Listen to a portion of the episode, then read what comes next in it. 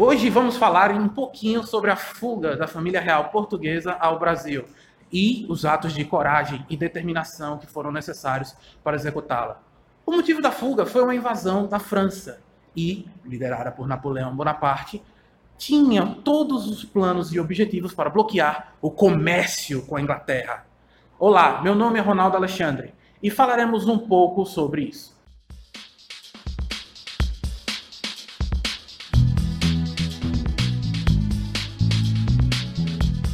A razão da fuga se torna irrelevante quando você lembra da coragem de Dom João II, que pegou 2% da população portuguesa, os mais ricos, os mais nobres, os mais corajosos, para entrarem nos navios e irem para o Brasil.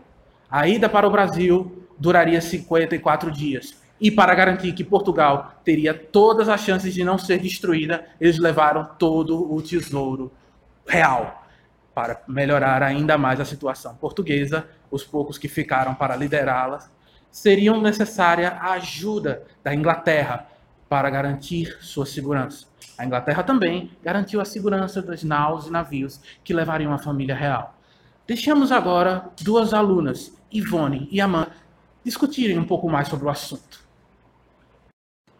Poxa, velho, não sabia que talheres eram tão caros. E por que, que você está precisando de talheres? Porque os da minha casa estão ruins e manhã não quer comprar. E eu estou fazendo uma pesquisa para saber os preços mais acessíveis. Mas você sabia que até a chegada da família real aqui no Brasil, quase ninguém comia com talher? Oxe, e por que isso? Porque eles não tinham costumes. Credo, que estranho. Eles comiam com a mão, pratos no colo ou no chão, servindo-se com os dedos, inclusive as visitas. Mesmo quando havia mesa na casa, permitiam que as sobras caíssem no chão. E quando Dom João VI chegou aqui, mudou alguma coisa? Sim, as ruas eram apertadinhas.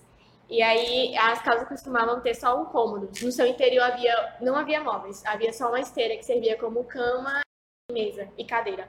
E fora o fogão a lenha. Com a chegada de Dom João, eles começaram a expandir as ruas e aí chegou também os costumes. O pessoal começou a tomar banho, começou a comer com talheres, a limpar as crianças.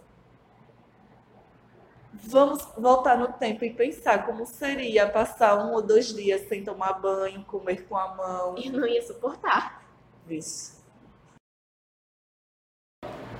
Discussão interessante, não? Como seria viver sem muitas das coisas que Dom João nos trouxe? A educação, com a primeira universidade, o primeiro banco, Jardim Botânico, a Academia de Belas Artes, como seria viver naqueles tempos. Bom, não precisamos imaginar ainda bem, né? Se você gostou do nosso podcast, por favor, compartilhe. E se ainda quiser mais, verifique os nossos outros trabalhos. Até a próxima.